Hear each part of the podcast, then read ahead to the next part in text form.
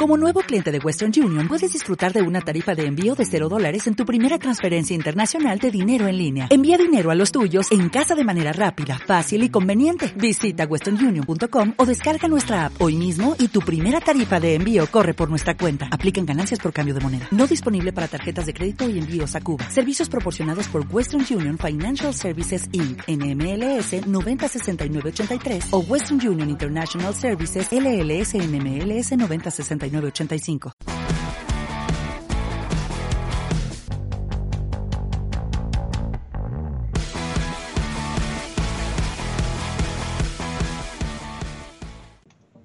Un saludo madridistas, bienvenidos a este que es vuestro espacio, vuestra casa, Unión Merengue, la casa del madridismo.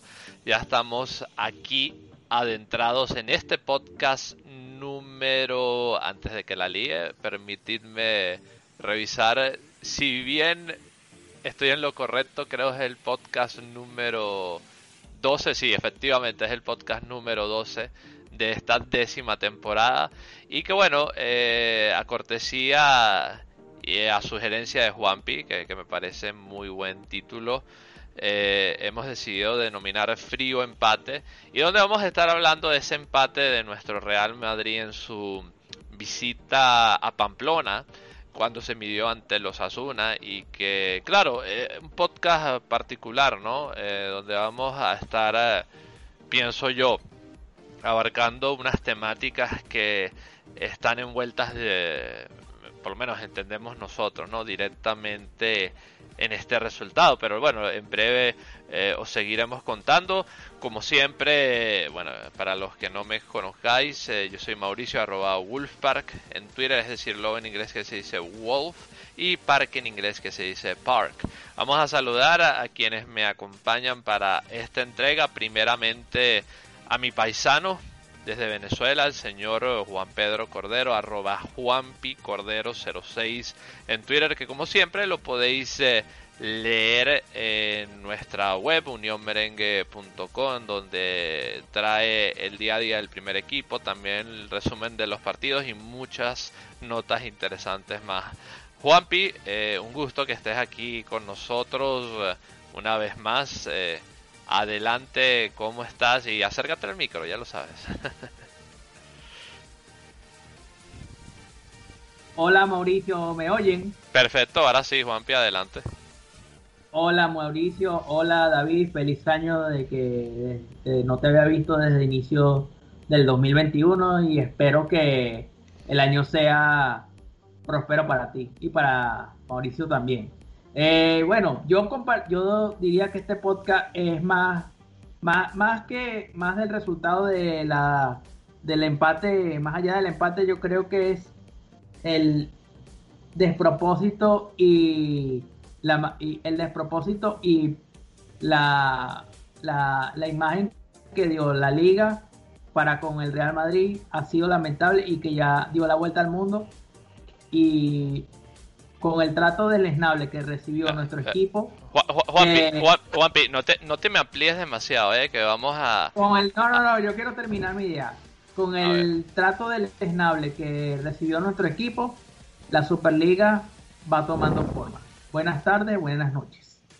Bueno, bueno, yo, yo me imagino que, que dentro de esa toma inicial, Juanpi, tendrás eh, más ideas que contarnos con respecto al partido, con respecto a ciertos detalles y evidentemente eh, esperamos escuchar más de ti cuando estemos ya de llenos en la tertulia. Agradecemos que estés aquí, Juanpi. Y por supuesto, también está, como ya adelantó Juanpi, el eh, señor, nuestro buen amigo Don David Moya, que bueno, que, debuta en este 2021 eh, con nosotros en Unión Merengue, un nuevo debut para Don David, el señor de los datos en Unión Merengue, arroba su en Twitter. Don David, feliz 2021. Nuevamente un placer contar con su presencia y evidentemente la gente está a la expectativa de, su toma inicial. Adelante, don David. Encantado, Mauricio, de volver a estar aquí. Eh, espero que hayan pasado muy felices fiestas tanto vosotros como, los oyentes. Eh, también un saludo para, Sergio. Y, y nada, como yo decepcionado con el equipo, por, decirlo así rápidamente. Y clarísimamente, eh, yo creo que el triunfador de esta jornada, pues lamentablemente, pues ha sido Tebas. Caramba, bueno, han llegado picantes, tanto Juanpi como usted, don David. Eso vamos a discutirlo más y, bueno, y, lo conversamos un poco antes de, de empezar a grabar el podcast, ¿no? Porque es una decisión que, por lo menos entendemos nosotros que, que es bastante reprochable eh, por parte de la organización de la liga en cuanto a la situación en particular de este partido del Real Madrid, nada más para limitarnos a este apartado. Eh, lo vamos a seguir conversando a continuación, agradezco a ambos y le envío bueno, primeramente un saludo al señor Sergio García, que sé que quería estar aquí, eh, no pudo ser. Ya saben que a veces las conexiones de internet no están a favor de uno, pero, pero bueno, puede pasar y de todas formas ya sabe el señor Sergio García que, que, siempre contamos con él cada vez que pueda estar y que nos enorgullece que sea parte de la familia Unión Merengue y que puede estar aquí cada vez que le guste. Dicho esto, también enviarle un saludo a quienes tan amablemente eh, nos saludan a través de las redes sociales, también en Evox, a nuestro buen amigo Edu, que siempre está al tanto. Un abrazo para ti, Edu. Y por supuesto, como siempre, agradecer a todos los que eh, nos van a acompañar estos siguientes minutos. Como siempre, eh, vamos a introducir un pequeño mensaje breve y después volvemos con la tertulia, el desarrollo de este partido contra los Azuda que se jugó en Pamplona y a partir de ahí más elementos eh, sobre la actualidad del Real Madrid en esta que es vuestra casa. Unión Merengue, ya volvemos. Llueva. Truene. Nieve Unión Merengue te informa a los 365 días del año. Unión Merengue, la casa del madridismo.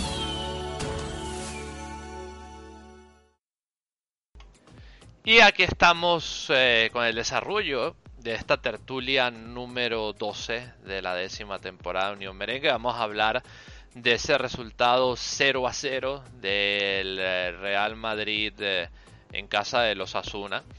Y que evidentemente, bueno, un pinchazo más dentro de la lista de partidos para el Real Madrid, pero que yo creo que tiene una connotación especial, ¿no? Porque ya, ya sabemos, parece que, en ocasiones incluso esto está generando alguna especie de, cálculo, ¿no? quizás pensando un poco mal. Eh, el Real Madrid empata 0 a 0 en un estadio que, bueno, las condiciones con un rival que ya sabemos lo, que intenta hacer el Osasuna, e intenta salvar la categoría. Yo creo que esa es su misión particular de esta temporada. Y si tú puedes llegar y sumar ante un equipo del el Real Madrid, eh, que en esencia primera toma eh, es uno de los partidos como equipo que tienes calculado perder durante la temporada, pero que no te arruina tus posibilidades de permanencia, pues no pasa nada. Y si sumas, pues es mejor que mejor. Entonces, eh, viendo esto, bueno, el Real Madrid a nivel de juego, sí que es cierto que a lo mejor faltaron algunas ideas, faltaron eh, quizás algunas variantes tácticas, pero un equipo que, bueno, yo percibí, ¿no? Eh, eh, en el partido a lo mejor se vio un poco frenado en su accionar debido a las condiciones del terreno, a muchos inconvenientes durante la semana previa, con pocos entrenamientos, con un Zidane que también fue un poco excluido de las prácticas debido eh, que se conoció que tuvo contacto con una persona con COVID, por ende no, no, no pudo observar bien los entrenamientos del equipo y eso eh, lo vamos a escuchar también su, su malestar, su sentir eh, en la rueda de prensa post partido.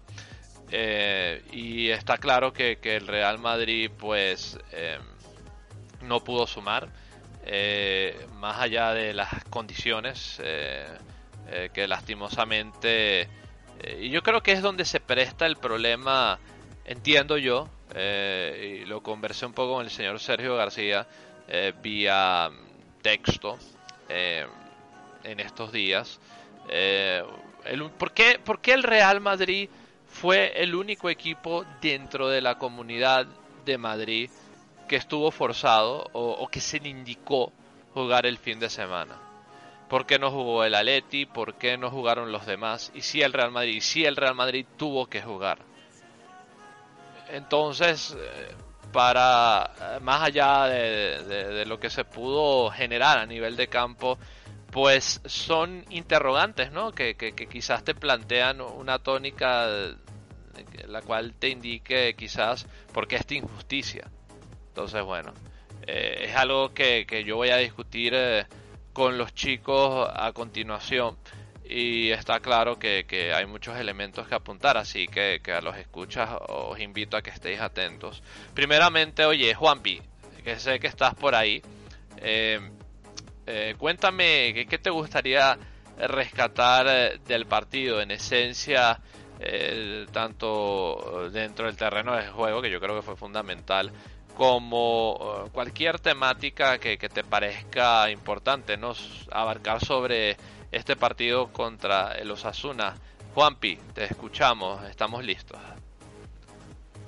No, bueno, primero, felicitaciones al equipo porque contra viento y marea, aguantó estoicamente cuatro horas, casi un día, con la, eh, eh, un día de acoso y derribo por parte de la liga, por parte de, sí, por parte de la liga, pero sobre todo por Tebas, porque estar cinco horas, de la, eh, cinco horas del avión esperando solamente la autorización para poder viajar a Pamplona y realizar su partido, es un trato, eh, ya, ya por ahí empieza, se empieza a hacer, hacer eh, el trato del esnable hacia el club que tiene más ligas que, ningún otro equipo y que se le tiene que se, le, se le, tiene que tratar con eh, total respeto.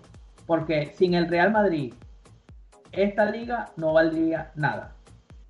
Eh, con respecto al partido, bueno, se, vio a leguas que el campo no estaba para jugar al fútbol. Eh, apenas solamente tuvimos unas, unas aproximaciones, pero lo que se, dice de, de ocasiones claras de gol no tuvimos. El césped, la pelota no corría como con, con profundidad a veces el Madrid daba un pase, tomaba, tomaba decisiones apresuradas y por eso el, el Real Madrid no se fue con un marcador de 1 a 0 al descanso. Al descanso. Eh, en el segundo tiempo yo vi otra actitud diferente del equipo. Más que nada eh, iniciada por Asensio el carajito, el chaval, el plebe, como ustedes lo quieren llamar, el, eh, está siendo uno de los mejores de la temporada. Después de una lesión de casi un año sin parar y que haya vuelto como ha, como ha vuelto, es para que le hagan un monumento. Porque ese carajito es un diamante en puro y un crack a futuro que ojalá pueda ganar el balón de oro alguna vez en su vida. Él, él creó las mayores ocasiones de gol junto con Benzema, que ese, ese otro viejo rockero que cuando la música está sonando, él está dando la voz cantante, ya sea como voz principal o como segunda voz. Lástima que el gol de Benzema no sube el marcador porque estaba adelantado, pero y pero si él hubiese partido una posición más atrás, quizás esto estaría estaría en línea con el último defensor que hubiese marcado. Eh, para mí Zidane se equivocó en, en los cambios. Yo, eh, yo pensé que él iba a, iba a meter los cambios a partir del minuto 60. No, en el minuto 76. Y yo creo que lo hizo más a la desesperada por buscar algo que nos diera la victoria. Y yo creo que por ahí Zidane pecó un poquito de falto de, de, falto de lectura del partido. Eh, y en el, para mí otra jugada que, que fue clave fue el agarrón que sufrió Casemiro en el minuto 90 con, en, con el último defensor que creo que fue Oyer. ¿Por qué no pitan penal? ¿Por qué no pitan penal? ¿Por qué esconden las imágenes? ¿Por qué? ¿Por qué? Ah, tienen miedo de que salga a la luz toda la, la, la olla de corrupción que tiene la Liga Española. Tienen miedo. Para mí, ya, yo, una, una pregunta que tengo antes, antes de que prosigas. El fue lo mejor y eh, lo bueno es que no estamos tan idos de la liga y eh, yo creo que en España si, si las imágenes no estuviesen secuestradas y, y, por ejemplo cada, cada, cada televisora del club, llámese Real Madrid Televisión, Barça TV o la que sea, pueden, pueden estudiarla con total libertad, ahí puede ser otra cosa. Pero como las imágenes las tienen secuestradas, Movistar, Movistar y Media Pro, no se pueden la, la, el realizador que hace esas imágenes las mueve como les da la gana y por eso pasan, pasan las polémicas que pasan cada jornada, cada vez que, se, que está el Real Madrid. Y ojo, no es la primera vez, no es la primera vez que pasa, porque yo recuerdo en el partido contra el Elche, hubo un penalti que no se pitó como una casa que fue eh, un pase que creo que un centro que iba para la cabeza de Benzema y un jugador agarró a Benzema en el área y no se pitó penalti. No sé por qué. Y, es la, y esta vez es la segunda vez que pasa. Con esto me queda más que claro que la Superliga Europea es el camino para el Real Madrid. Bueno, Juanpi, yo, yo te iba a preguntar, Juanpi, ¿quién estaba hablando? ¿Sergio García o era Juanpi? No estaba seguro por un momento. Pero eh, eh, la verdad que, es curioso, ¿no? Ciertas secuencias. Es verdad que, y hay que admitirlo, al, equipo le faltaron variantes. Pero es que también, si, si eh, tú juegas a un estilo de juego que a lo mejor bajo ciertas condiciones climatológicas te, te condiciones a accionar y, y, dirán algunos, no, pero es que también a los Asuna, sí, pero a lo mejor eh, a, los Asuna también eh, tenía otro plan, ¿no? O sea, eh, este, estas condiciones. salió perfecto porque. No, pero eh, escucha, eh, Juanpi, Juanpi, escucha, escucha. Juanpi, yo, Juanpi, yo te dejé hablar, déjame terminar tú hablar a mí. Eh, lo digo por la sencilla razón que a lo mejor estas condiciones de juego no permitieron a los dos equipos sacar su mejor repertorio futbolístico. Entonces, por ende, y que no solamente eh, mermada en la condición de, del Real Madrid, sino también de los Asuna. Entonces, eh, para mí, desde el punto de vista organizativo, pues, pues muy mal, muy mal. Y sobre todo viendo lo visto, yo vuelvo e insisto en que, y, que para mí lo más grave y que demuestra el doble rasero eh, de, esta organización, eh, que por qué no juegan los demás equipos de, por ejemplo, de la Comunidad de Madrid hubo muchos partidos cancelados y sí, el Real Madrid tuvo que ser forzado. Bueno, ahí está el detalle. Eso es lo que a mí me parece eh, quizás más llamativo de, todo, de todo, de toda esta situación. Dicho esto, sí, sí, ajá, Juanpi, ¿quieres agregar algo más? No, sí, y, quiero agregar algo más. Chapó por los compañeros de Real Madrid Televisión que se curraron toda la transmisión bajo unas condiciones, o sea, unas condiciones climatológicas difíciles, eh, difíciles y que, y que por ejemplo, y que por ejemplo estuvieron aguantando estoicamente toda la, toda la noche hasta que pudieron regresar hoy mismo a, a, bueno, no decir a Madrid, pero por ejemplo, cambiar de destino para la Supercopa. Chapó por todos ellos y me quito el sombrero ante David Álvarez, Roberto Carlos y todo el staff de Real Madrid Televisión. Muy bien, Juanpi, eh, qué, bueno que anotaste eso, vale la pena haberlo hecho. Y dicho esto, eh, vamos ahora a escuchar a Zidane en rueda de prensa eh, sus sensaciones tras el partido. Y a partir de ahí, pues, eh, sacamos más conclusiones, ¿no? Junto con, con Don David. Pero primero vamos a, a escuchar al entrenador del Real Madrid.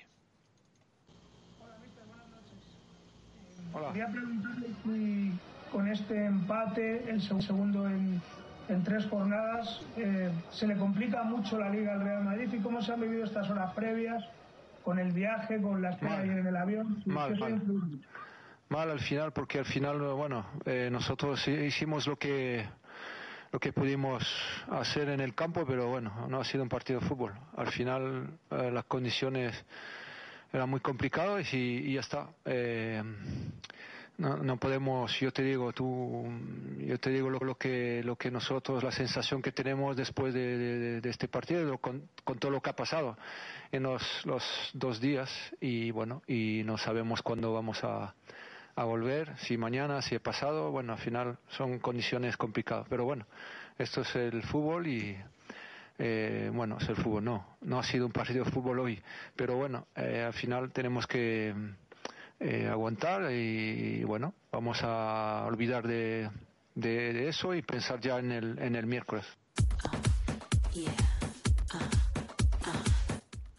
Muy bien, escuchando las palabras de, de Zidane, Don David. Eh, y bueno, la verdad es que lo que era la incertidumbre, ¿no? En aquel momento, ¿no? Eh, ni siquiera ya después del partido, sino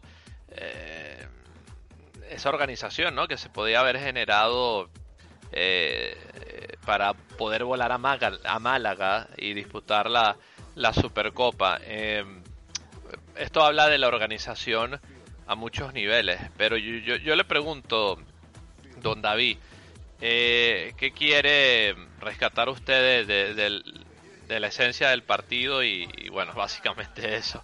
Adelante, don David, lo escuchamos. Eh, escuchando lo que es a Zinedine Zidane, lo que eh, queda claro y, llama para, para todos es, que la, la, organización de este partido ha sido penosa. Eh, yo creo que, que, no es que vaya a pasar a los anales de la historia, pero sí va a quedar remarcada ¿no? El partido y las condiciones de por las cuales se jugaron.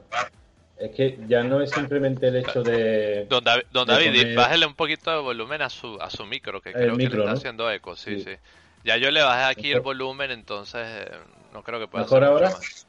Eh, sí, no, pero a ver, eh, bájale un poquito más a, también a su al volumen que tenga del, del reproductor o por donde nos esté escuchando, ¿no? Porque.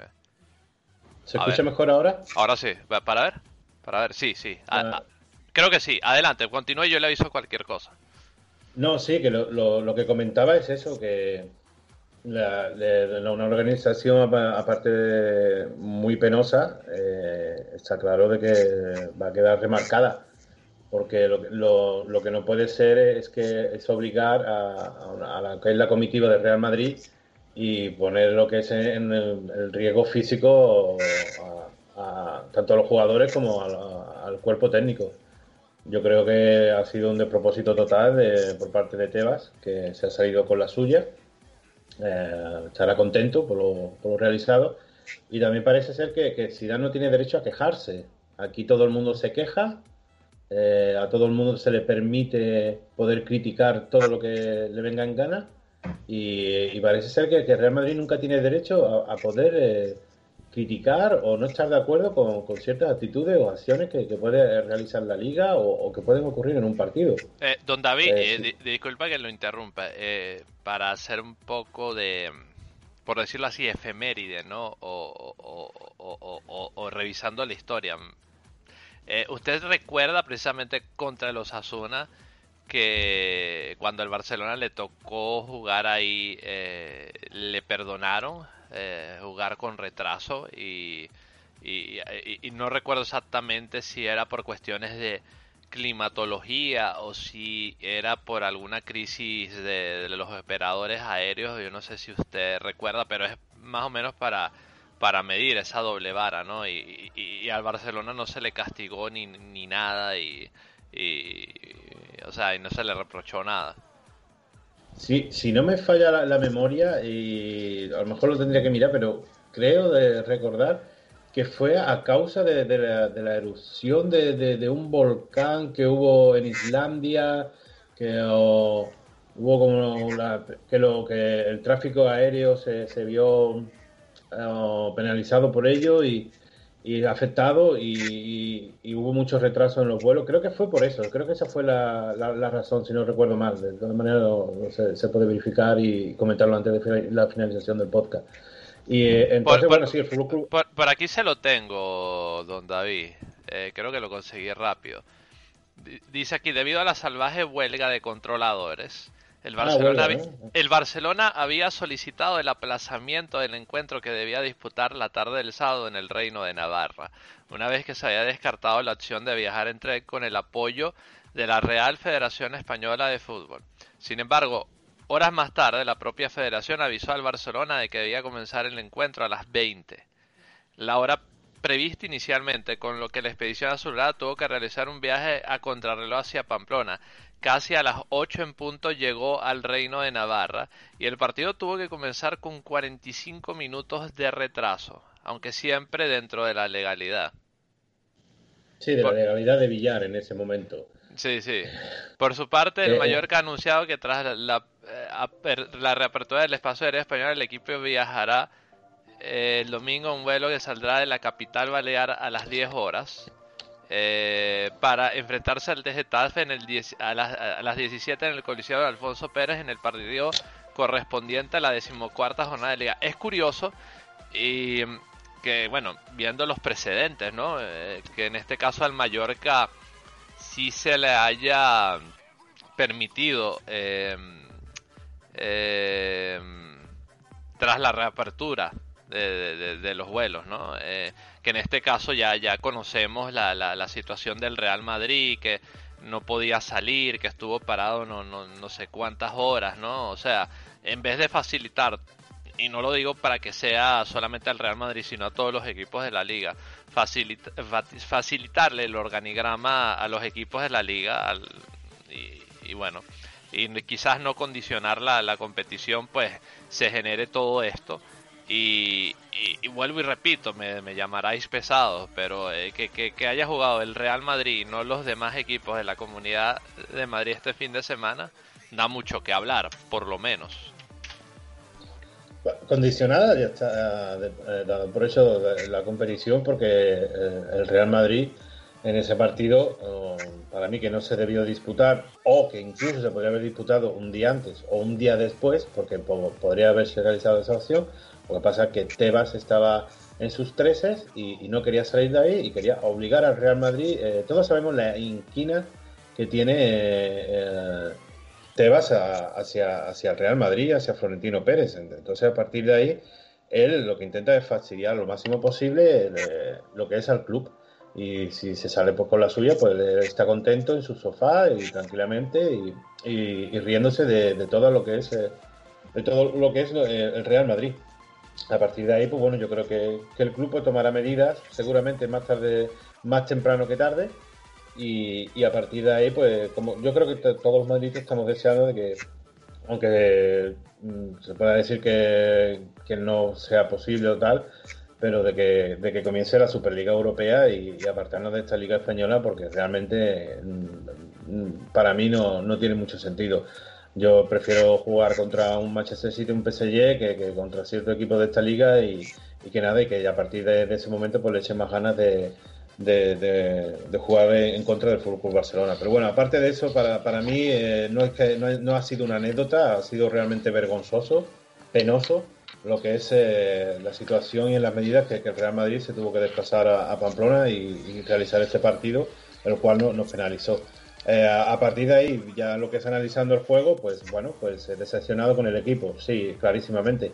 Es normal, no, no fue uno de los mejores partidos del Real Madrid, eso lo tenemos todo claro, prácticamente no, no se tiró a portería, puede decir que hubo un tiro de Asensio, un tiro desde más allá del centro del campo de, de Baram, eh, que, no tuvo problemas el portero Herrera para, para pararlo, pero yo quiero destacar una cosa, y, y es que eh, llevo analizando últimamente los partidos y veo que cuando juegan Azar y, y Karim Benzema juntos, eh, creo que hacen demasiada floritura. Yo creo que, abusan un poco de ellas cuando son innecesarias. Muchas veces intentan sacar la jugada de balón con taconcitos y yo creo que, se gustan demasiado y pierden muchísimos balones.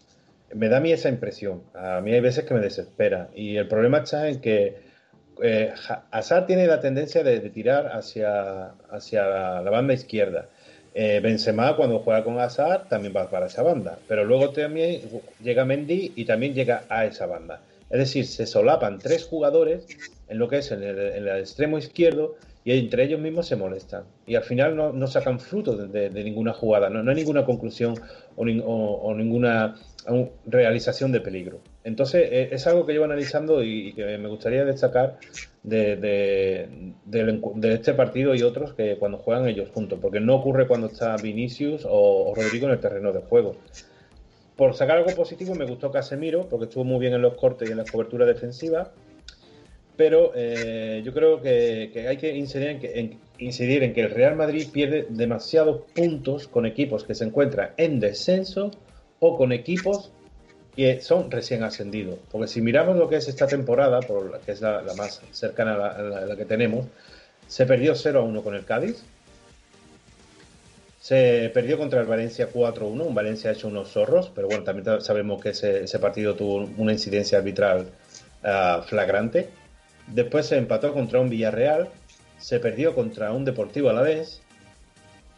Se empató contra el Elche y se ha empatado contra los Asuna.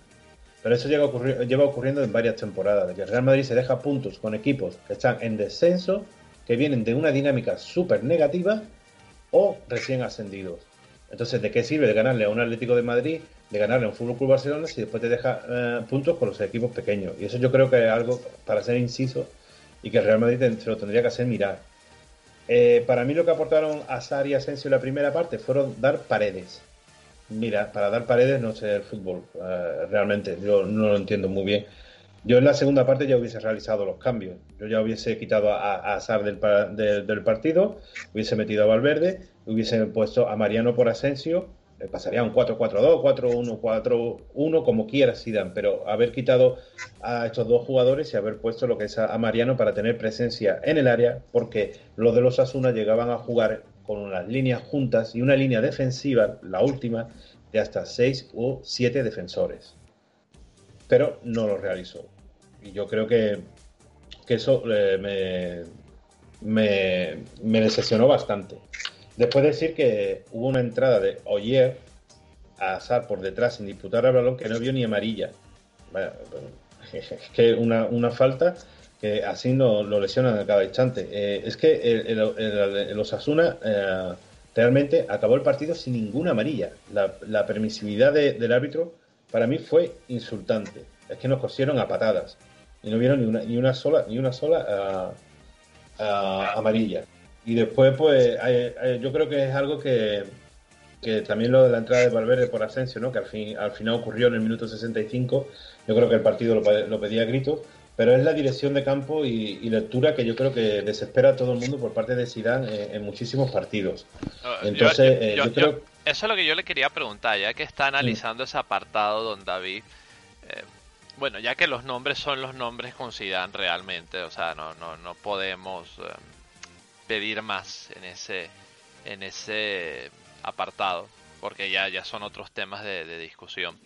Eh, pero le, pregunto a, a, usted, ¿usted qué cree que le falta al Real Madrid? No, porque es que si ya, eh, vuelvo y repito, eh, en condiciones normales, ya esta clase de equipos, como ya usted bien eh, ha apuntado, ¿no? Los, los, Osasuna, los que pelean por no descender o los recién ascendidos, se le atragantan tanto, bueno, eh, parecía como que lo más obvio, ¿no? Que, que, que, bajo unas condiciones excepcionales climatológicas y de y de, de viaje eh, y todo lo demás que, que se generó iba a ser incluso más complicado eh, ¿qué, ¿qué, variantes usted cree que le faltan al Real Madrid? Quizás circulación más rápida, quizás eh, eh, poder eh, triangular un poco más en corto, alguien que, que, en espacios cortos pueda hacer la diferencia. ¿Usted, usted qué piensa, don David? Es que el Real Madrid lleva teniendo problemas con todos los equipos que se encierran atrás. También nos ha, nos ha ocurrido en Champions esta temporada con el Shakhtar Donetsk. Entonces, eh, para mí, eh, la solución es tener presencia en ataque, es decir, alguien que te fije a los centrales, porque si da eh, Benzema, sabemos todo que es un jugador que te suele bajar a tres cuartos para recibir, para dar salida al equipo. Entonces, toda esa zona, ese área de, ataque queda totalmente libre y no hay ningún jugador ahí para, para lo que es posicionar y que los centrales estén estáticos en ese, en ese, en ese momento. Y después, eh, lo que también ocurre mucho es que eh, los jugadores de, Real Madrid, eh, posicionalmente, cuando los equipos se encierran, es el típico juego que se dice de balonmano, que es muy horizontal y se van pasando el balón de, un jugador a otro, de un extremo a otro del campo, y, al final no tienes incidencia en el ataque, no, no realizas eh, jugadas de peligro eh, y aparte no, no, no, no, creas espacios para ah. poder eh, pasar esa línea defensiva. Ah, hay, problemas para descolocar a la defensa rival. Claro, es que tú tienes que, primeramente, si tú tienes la figura de Mariano, Mariano lo que te va a hacer es fijarlo los centrales. Ya vas a tener a dos jugadores atentos a Mariano. Eso te da a ti la posibilidad de tener más espacios y de, y de crear huecos para poder realizar jugadas de peligro. Lo que, lo que no puedes hacer es meter a un jugador como Azar y Asensio, que son jugadores que le gustan, que tienen tendencia hacia tirar hacia banda y escorarse en banda, y al final no tienes presencia lo que es dentro de esa área, del área grande del equipo contrario. Y empiezas a pasarte el balón, el balón horizontalmente y al final creas un juego de posición estéril, que no te sirve absolutamente para nada. Entonces ahí tienes que tener unos jugadores que sean más rápidos, que, el equipo no esté estático, que, la, lo que es el, balón eh, fluya muchísimo más, con más rapidez y que no, y que no sea un, toque continuo estático de paredes. Eso es lo que hace es perjudicarte. Entonces yo en los últimos partidos en los que a, y Asensio no, han partido en la, de titulares, el Real Madrid ha sacado resultados positivos. Entonces, eso es lo, que a, yo a mí me duele mucho en el alma, pero Azar no está ahora mismo para ser titular en el Real Madrid. Necesita recuperarse, necesita más tiempo para salir de esa doble fractura que ha tenido en la tibia. Eso es algo que pasa factura a un jugador. Necesita tiempo para coger ritmo. Asensio tres cuartos de lo mismo. Asensio te puede hacer buenos partidos, sí, porque es un jugador de destello, pero no es un jugador de regularidad. Y tienes lo que es en la grada, a un jugador con físico, con talento, con visión de juego, con pase final, que es Odegaard, y no le das oportunidades, directamente lo has quitado de la ecuación. Que tampoco, eso Zidane lo hace muchísimo con los jugadores. Es que lo, lo, marginan de cierta manera. Zidane tiene esta, esta, cosa de que margina a ciertos jugadores. Mariano, Jovic, eh, Militao, Odegaard, y, y los quita directamente. Y yo creo que debería darle más oportunidades para que, tener confianza, para que cojan confianza de ellos mismos. a mí, yo, uno, se pregunta, pienso... Don David, disculpe, le interrumpo. Eh, si es a veces Ancelotti el que está todavía entrenando al Real Madrid o es, bueno, por lo menos el Ancelotti que entrenó al Real Madrid o es Zidane, porque es que la verdad, y, y, yo lo estuve conversando con el señor García porque estoy escuchando atentamente lo que está diciendo.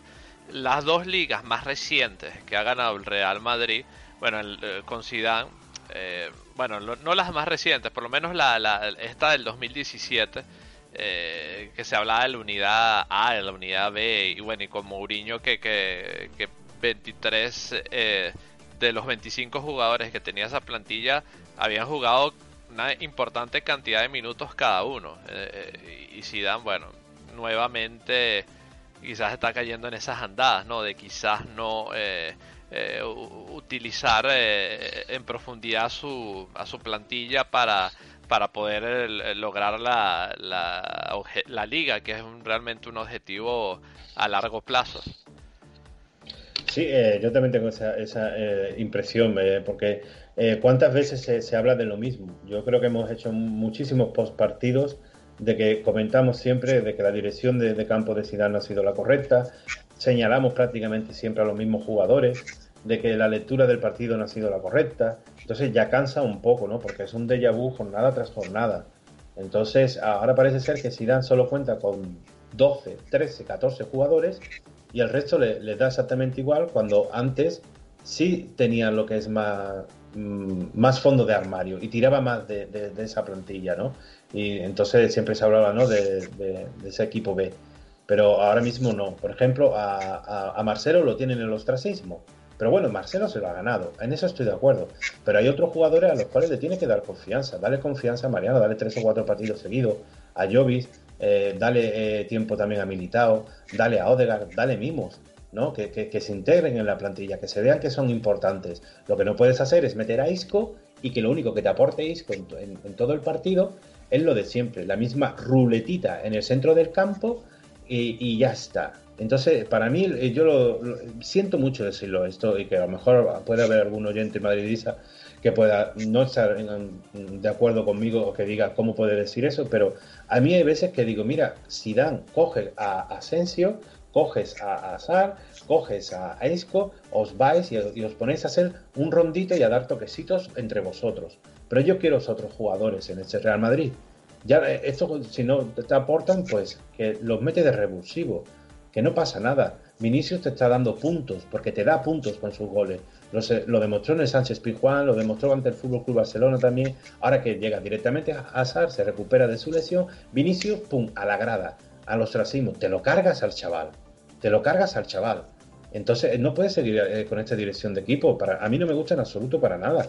Es que no, no puede ser. Es que muchas veces digo, ¿cómo vas a poner en un campo de minas como ese Sadar, congelado, una pista de hielo, impracticable, y coges y metes de, a un equipo de toque y metes a, Azar y a Asensio de, titulares eh, de, primero?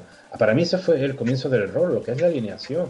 Tienes que meter a la Guardia Petroliana, tienes que meter a un equipo que desgaste al rival.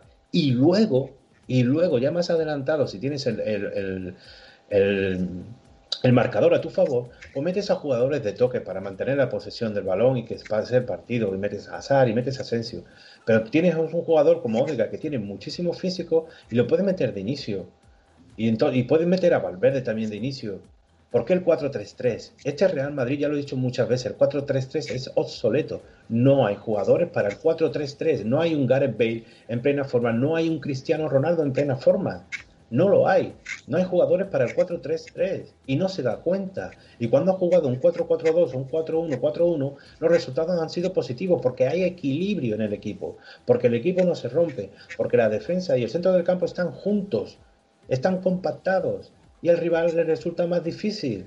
Entonces, si tú sabes que tienes un equipo que se te va a encerrar atrás, metes a dos delanteros, metes a Mariano, metes a Jovi y a Benzema por detrás y juegas un 4-2-3-1, por ejemplo. Pero tienes que hacer algo. O un 4-4-2, ¿me entiendes? Lo que no puedes hacer es meter a Karim Benzema, a Azar y a Asensio. Porque Asensio la mayoría de las veces que hace es recibir el balón y jugar hacia atrás para hacer paredes. Azar hace lo mismo. No se encuentra cómodo, no está adaptado al Real Madrid. Y Benzema lo único que hace es, ah, porque a Benzema no se le puede recriminar nada porque está haciendo una temporada increíble, pero él tiene la tendencia de, de venir hacia atrás para dar salida al equipo. Entonces no tenemos a nadie en el ataque.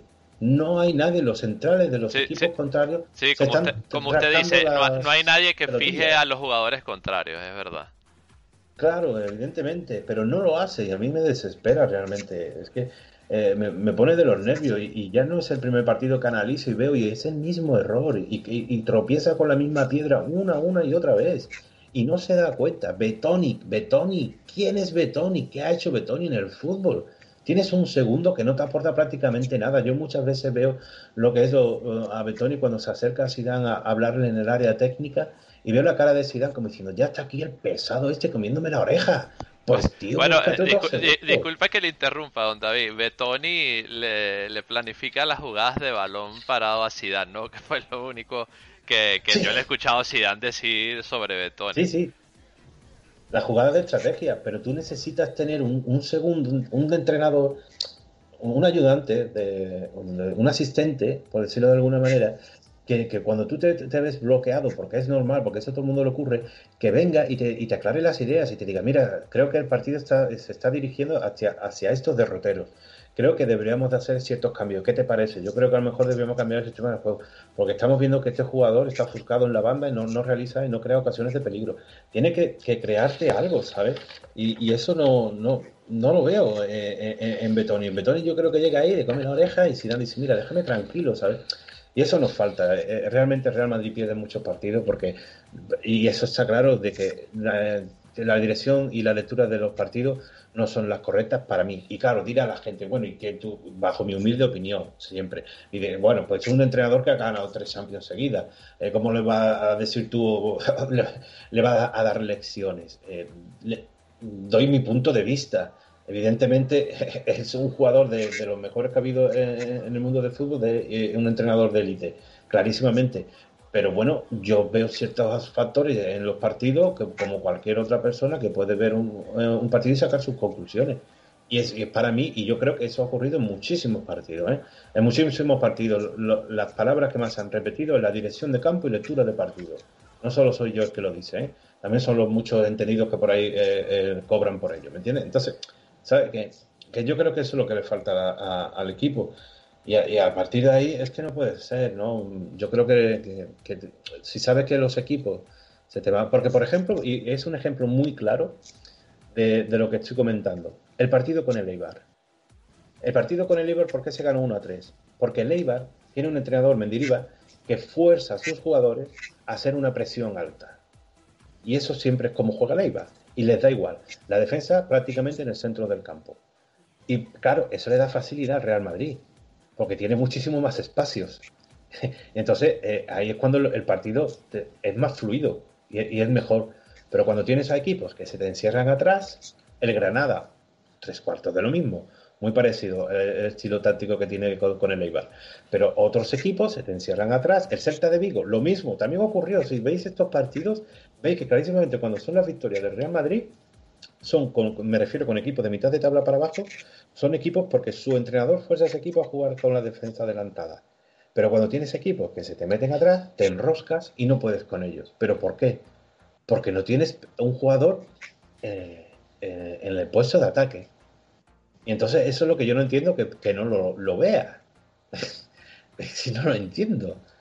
Eh, y entonces, a partir de ahí, pues vemos que tenemos problemas con los equipos que se nos encierran atrás y no sacamos los puntos adelante. Es que, y ya para finalizar, que no me quiero alargar mucho más, es que le estamos dejando lo que es la, la liga en bandeja al Atlético de Madrid, por favor. Y atentos, que parecía, parecía que, que Fútbol Club Barcelona estaba hecho unos zorros o un rodillo y que iba fatal, pero ya lo tenemos a tres puntos. Ya lo tenemos eh, respirando detrás del cogote. Entonces, eh, como nos en la segunda vuelta nos, sigamos dejando puntos con los equipos de mitad de tabla para abajo recién ascendidos, pues al final va a ser una liga regalada para el Atlético de Madrid. ¿eh? Bueno, don David, ¿no? Lo que pasa es que, como usted bien apunta, sigue siendo la asignatura pendiente del Real Madrid el hecho de intentar eh, conseguir eh, la clave ¿no? ante estos equipos que hacen eh, esas como mínimo dos líneas de cuatro con tres metros de distancia entre la una y la otra y es el detalle no o sea sigue siendo la asignatura como bien ya dije anteriormente ya llámese Chatar llámese a la vez llámese ahora Osasuna es tremendo no y, Cádiz, Cádiz. Bueno, eh, o sea, eh, el ejemplo que tú quieras, ¿no? Pero finalmente eh, es algo que el Real Madrid tiene que, trabajar, ¿no? Si es que verdaderamente, y, es algo que, ha estado ampliamente implementado ya por muchos años, que, dicen, no, bueno, eh, en el campo de, Osasuna o en el campo de, eh, por poner otro ejemplo X, ¿no? De Vallecas, si estuviera en primera división, eh, son los campos donde se ganan las ligas. Y ahí está plasmado, ¿no? A día de hoy el Real Madrid no está primero pues, porque se ha dejado puntos ahí. Que ahora las condiciones, vuelvo y repito, en las que se jugaron en Pamplona, eh, hayan dejado en ese apartado el Real Madrid más en evidencia, pues eh, puede ser. Eh, pero sigue siendo una asignatura pendiente, ¿no? Por parte del Real Madrid. Lo que te indica esto es que el Real Madrid es un equipo muy, muy bueno. Pero que tú digas invencible, invencible no es. Ningún equipo es invencible, pero ya, ya, ya que muchos equipos, digámoslo así, puedan demostrar dónde por donde al Real Madrid se le pueden hacer cosquillas, por decirlo de alguna forma, eh, y que ya haya pasado no una, no dos, ni siquiera tres veces, que ya haya pasado varias veces, ya, ya a ti te dice que, hay algo que hacer, ¿no? Que, que, que, hay que, en esta clase de escenarios, eh, no, no como dijo Don David, que no como equipos contra no como contra equipos como el, el Eibar, sino eh, en esta clase de equipos que, que, bueno, que si tienen que defender con uñas y dientes, no, no dejarte metros atrás, pues lo hacen y, hasta que logran lo que quieren lo sigan haciendo. Eh, dicho esto, eh, vamos a, a, pasar, al menos que, que, vosotros tengáis algún comentario esta sobre el partido.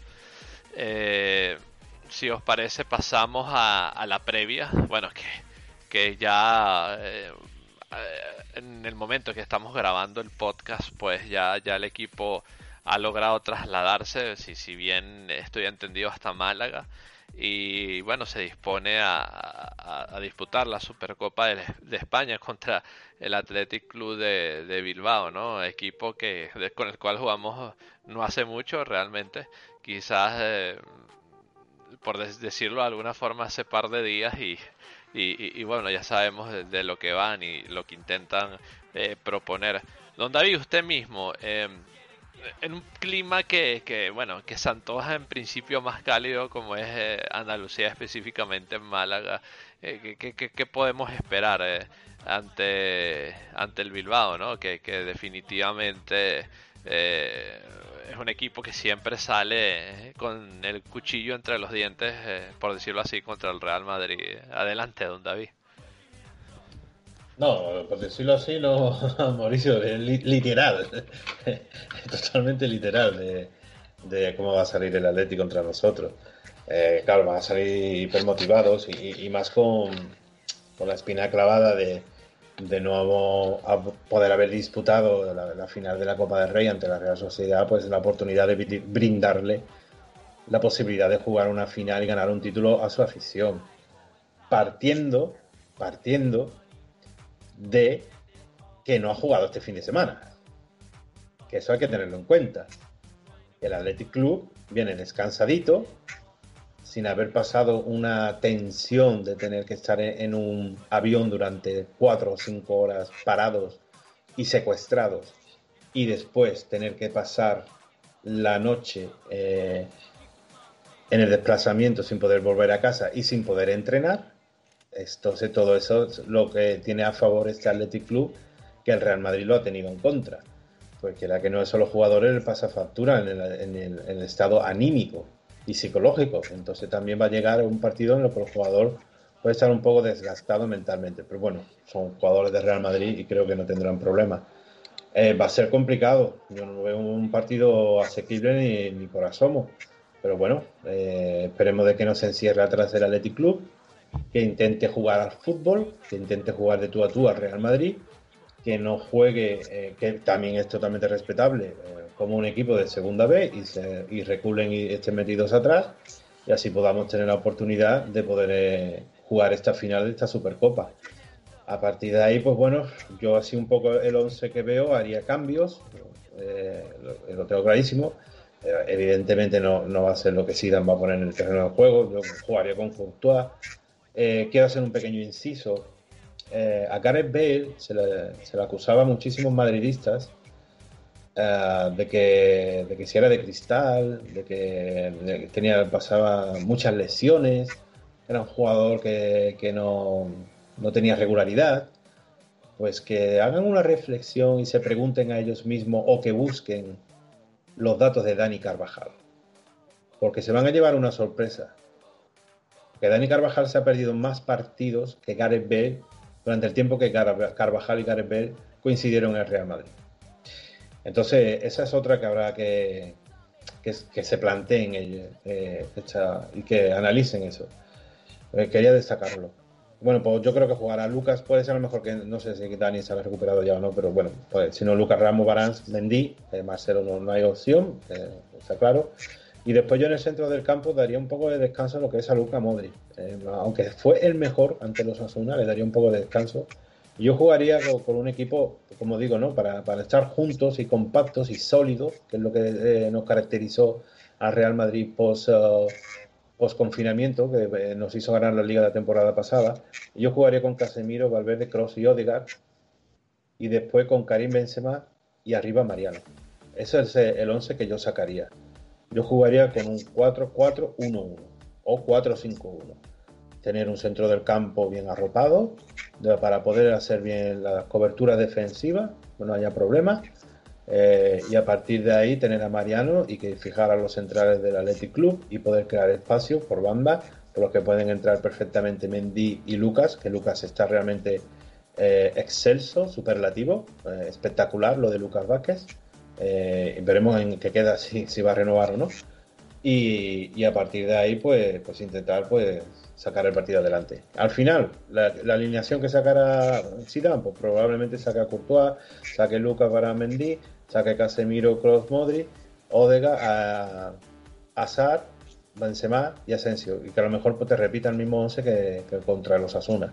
Yo lo digo aquí y ahora, como juegue Azar y Asensio juntos de inicio, el Real Madrid va a tener muy complicado pasar esta eliminatoria.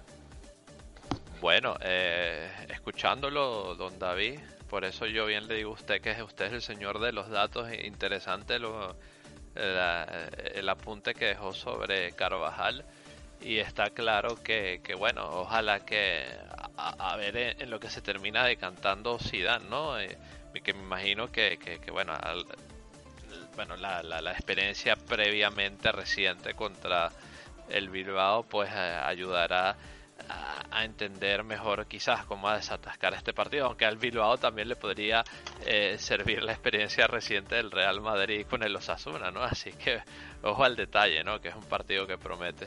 Y tú, Juanpi, eh, también queremos escucharte, Juanpi. ¿Qué, qué, esperas tú de este partido y, cuál crees tú que, que, el Real Madrid lo vaya a afrontar o cómo piensas tú que sería la mejor forma de afrontarlo? No, bueno, yo yo lo afrontaría, eso sí, sin el 4-3-3. Yo, yo preferiría un 4-4-2 al esquema porque yo creo que con dos, dos, eh, dos, dos balas como Karim Benzema y Vinicius en buen estado, yo creo que por ahí podemos ganar el partido. Entonces, para mí, la alineación tiene que ser cuatro, cuatro eh, la, línea de cuatro con Carvajal, eh, Mendy, eh, Carvajal, Mendy, Ramos y Barán. En el mediocampo yo pondría Casemiro, Cross, Casemiro, Cross, Valverde, Odegar. Y adelante Vinicius y Benzema. Y bueno, si se puede marcar, hay que marcar pronto porque si marcamos pronto, yo creo que tenemos mucho, tenemos mucho, muchas posibilidades de acabar el partido ganando los 90 minutos. Y por favor, nada de errores en las áreas, a defender, si se defiende el balón parado con las manos atrás para que no, no, no, nos, no nos cobren penales tontos y a ganar. Bien dicho, Juanpi, la verdad es que esas siempre son claves y hay que tenerlas siempre en, mente por que claro, es una eliminatoria, es un partido que, que se tiene que, que, disputar eh, sobre todo a tope de posibilidades, ¿no? Porque si, si no queda fuera a la primera, ¿no? ¿no? No hay una oportunidad u otra oportunidad a, una final, ¿no? Entonces a, tope, ¿no? Desde, desde el principio y siempre intentando controlar los ritmos del partido, ¿no? Y del marcador y de todo lo que se pueda controlar realmente. Así que, dicho esto... Ah. decir. Juanpi, acércate, acércate, Juanpi, acércate a mí, Juanpi, deseo escucharte, Juanpi. Ajá, ajá, ajá. Eh, y no, y también hay que, y no, y también es muy... Juanpi, más cerquita, Juanpi, más cerca, Juanpi. Ah, bueno, bueno, un, no, y de paso, nos estamos jugando el primer título del año que siempre es envío anímico para encarar lo que el tramo final de liga con otra, con otra perspectiva, con otro semblante.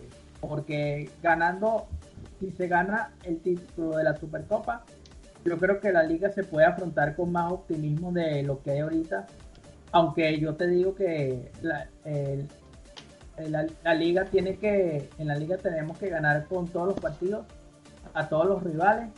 Pero si se gana la, la Supercopa este primer título del año con buena actitud y con buenas sensaciones, el tramo final de la liga para el Real Madrid lo, lo va a ver con otros ojos, con ojos positivos. Bueno, esperemos que todos eh, eh, se evoque bien Juanpi, la verdad es lo que decíamos todos los madridistas. Y, bueno, esto de, Real Madrid jugar competencias que implican finales realmente, eh, no sé, hay una ligera impresión que se le da bastante bien, ¿no? Así que vamos a ver qué pasa. Eh, por supuesto, aquí vamos a estar en Unión Merengue, o vamos a intentar estar en Unión Merengue y esperamos traeros buenas noticias sobre la andadura del Real Madrid en la Supercopa de España. Dicho esto, Juanpi, don David, como siempre, encantado de escuchar vuestras palabras, de escuchar vuestras interpretaciones y dicho esto, sobre todo, agradecer a quienes tan amablemente nos han, como diría el señor García, aguantado, soportado hasta este punto. Y vamos a hacer el cierre de este podcast número 12 de la décima temporada. Por supuesto, volveremos después del mensaje con apuntes eh, eh, totalmente que vale la pena destacar. Y bueno, y cerrando este espacio, despidiendo a los chicos y cerrando el espacio número 12 de la décima temporada de Unión Merengue. Ya volvemos. En la tierra, en el espacio o donde quieras que nos escuches, no dejes de seguirnos en nuestras redes sociales. Arroba Unión Merengue en Twitter. Arroba Unión Merengue Oficial en Facebook. Unión barra baja merengue en Instagram.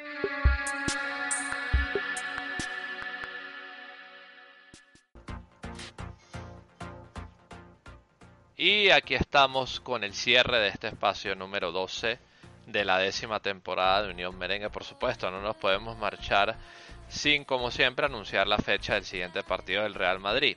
Dicho partido, atentos, Supercopa de España semifinales, eh, se jugará en el campo del Málaga, en la Rosaleda.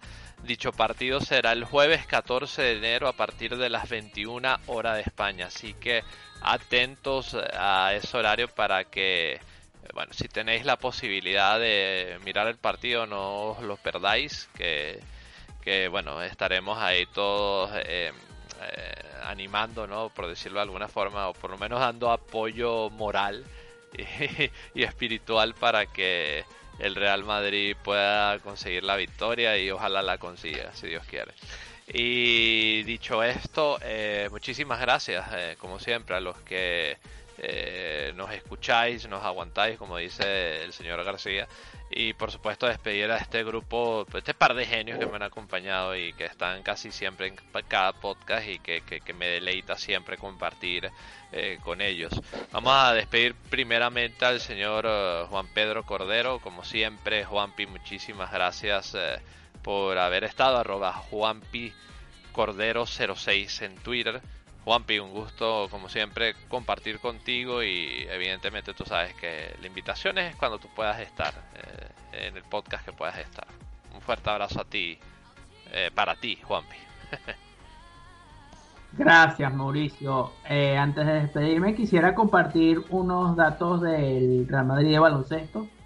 El Real Madrid de baloncesto no pudo hacerse con la victoria en Euroliga perdió por 4 puntos 76-80 con el Olimpia Milán, que bueno, este año se reforzó muy bien y es uno de los candidatos para meterse en la Final Four de, Colonia, que esperemos que se juegue con público. Eh, y esta semana afronta tres partidos entre competición nacional y continental. Los más importantes se le viene el miércoles 13 de enero que se enfrenta a la Estrella Roja de Belgrado, que es uno de los clásicos del baloncesto europeo. Y el viernes se enfrenta a domicilio al Bayern Múnich en, en el Audi de, de Múnich, que son dos partidos claves para, bueno, seguir en, en los puestos de arriba de la clasificación, que, bueno, es lo primero que se piensa cuando encaras la competición de la Euroliga, que primero clasificar entre los ocho primeros y si, y si es posible, clasificar entre los cuatro primeros que te da el factor cancha en las series de playoff. Eh, con esto dicho, me despido y esperemos contar buenas noticias en el próximo podcast. Gracias Juanpi, como siempre, un placer compartir contigo y gracias por compartir esa información eh, de la actualidad del Real Madrid de baloncesto que siempre importa en Unión Merengue. Eh, dicho esto, vamos a despedir también al señor de los datos, que bueno, que, que, que yo creo que el dato más interesante de la noche que ha aportado es lo de el número de partidos. Bueno, muchos datos interesantes en realidad, pero por lo menos el que me, más me ha impactado en particular en este podcast ha sido el dato sobre Dani Carvajal. Eh, no dejen de seguir a Don David en Twitter, arroba su placo en Twitter, Don David, como siempre, un placer haber conseguido eh, con usted en este es su primer podcast, esperemos que de muchos de este 2021 y, como siempre la invitación está abierta para cuando usted quiera participar nuevamente. Un fuerte abrazo para usted, don David, y hasta la próxima. un placer como siempre estar aquí de, vuelta, Mauricio, y, nada, esperemos de que el Real Madrid nos otorgue una gran y, clara victoria ante el Athletic Club y, y si a ser posible pues, ir paso a paso, pero si es posible, pues ya veremos qué sucede en la final. Pero bueno, mejor a ver si pasamos las semis. Y nada, un placer como siempre estar aquí. Como siempre, el placer es nuestro, don David. Será hasta la próxima que pueda acompañarnos. Y sobre todo agradecer a quienes amablemente nos han escuchado hasta este punto. Muchísimas gracias por, por vuestro apoyo. Siempre se os agradece de donde quieras que nos escuches. Siempre un placer eh, poder llevar la tónica de este espacio para ti. Cualquier sugerencia, cualquier apunte, siempre nos pueden escribir a través de los comentarios de Evox o en nuestras distintas plataformas en redes sociales. Y está claro que, como siempre, es un honor que, que, nos escuchen y que Dios quiera se mantenga en esta sintonía de Unión Merengue. Dicho esto, eh, yo me despido, soy Mauricio arroba Wolfpark en Twitter y como siempre no me puedo marchar sin decir hasta el final, vamos Real, a la Madrid y hasta la próxima. Que estén muy bien y bueno, esperamos como siempre traer buenas noticias sobre el Real Madrid en el siguiente espacio. Chao, a la Madrid.